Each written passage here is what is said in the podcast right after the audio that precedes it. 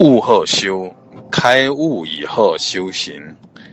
修行呢，在明心见性，也就是一般意义上的开悟之前呢，是盲修瞎练。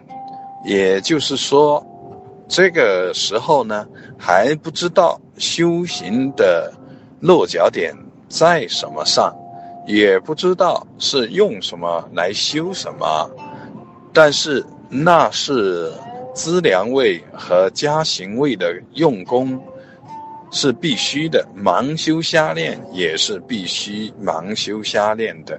盲修瞎练自有盲修瞎练的功用，但是那个呢，还不算是真修行。真修行是悟后修，悟悟得了性空缘起，悟。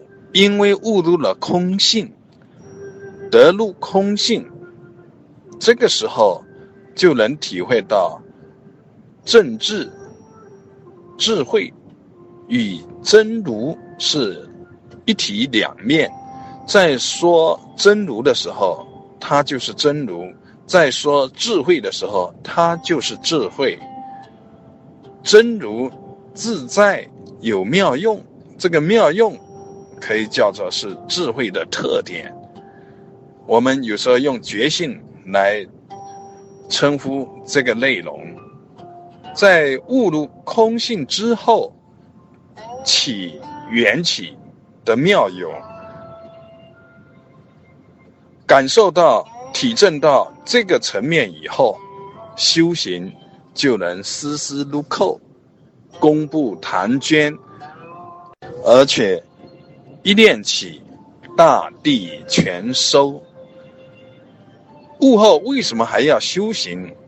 因为有习气，有习气在，要让功夫成片，要从有相有功用到无相有功用，到无相用功，纯粹的无相无功用，一步一步的。往前递进，这个递进呢，它是法尔如是的事。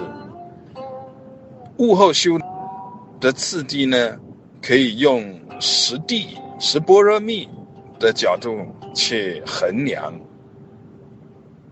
所以修行要从这个角度去看，才是扎扎实实的开启智慧的行为。